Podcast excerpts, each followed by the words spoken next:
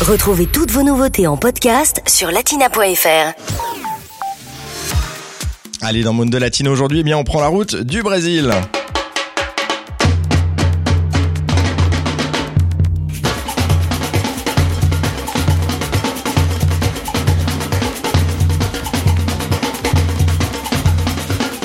Alors pourquoi on prend la route du Brésil? Eh bien tout simplement car ce 7 septembre est un jour un petit peu spécial pour tous les Brésiliens. Un jour de fête hein, car on célèbre l'indépendance du pays, l'équivalent de notre 14 juillet en France. Mais revenons un petit peu sur l'histoire. C'est une fête en mémoire de la proclamation de l'indépendance du Brésil.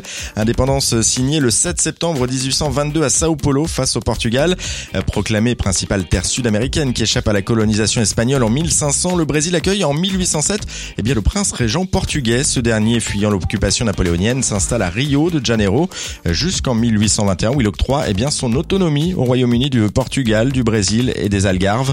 En 1820, Rio de Janeiro est de nouveau gouverné par le fils du monarque portugais, Pedro. C'est ainsi qu'en date du 7 septembre 1822, eh bien, il proclame l'indépendance du Brésil. Et oui, et monte sur le trône du pays sous le nom de Pedro Ier. La fête de l'indépendance, c'est donc la fête nationale du Brésil et un jour férié officiel. L'hymne du pays a été composé une dizaine d'années après la proclamation de l'indépendance.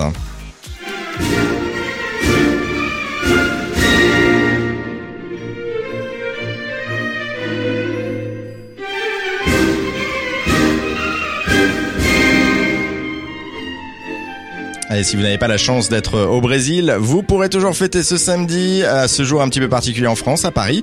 Une semaine spéciale Brazilian Week se déroule dans la capitale jusqu'au 13 septembre. Venez notamment faire un tour chez Umanota. Latina Podcast, le meilleur de Latina, en podcast sur latina.fr.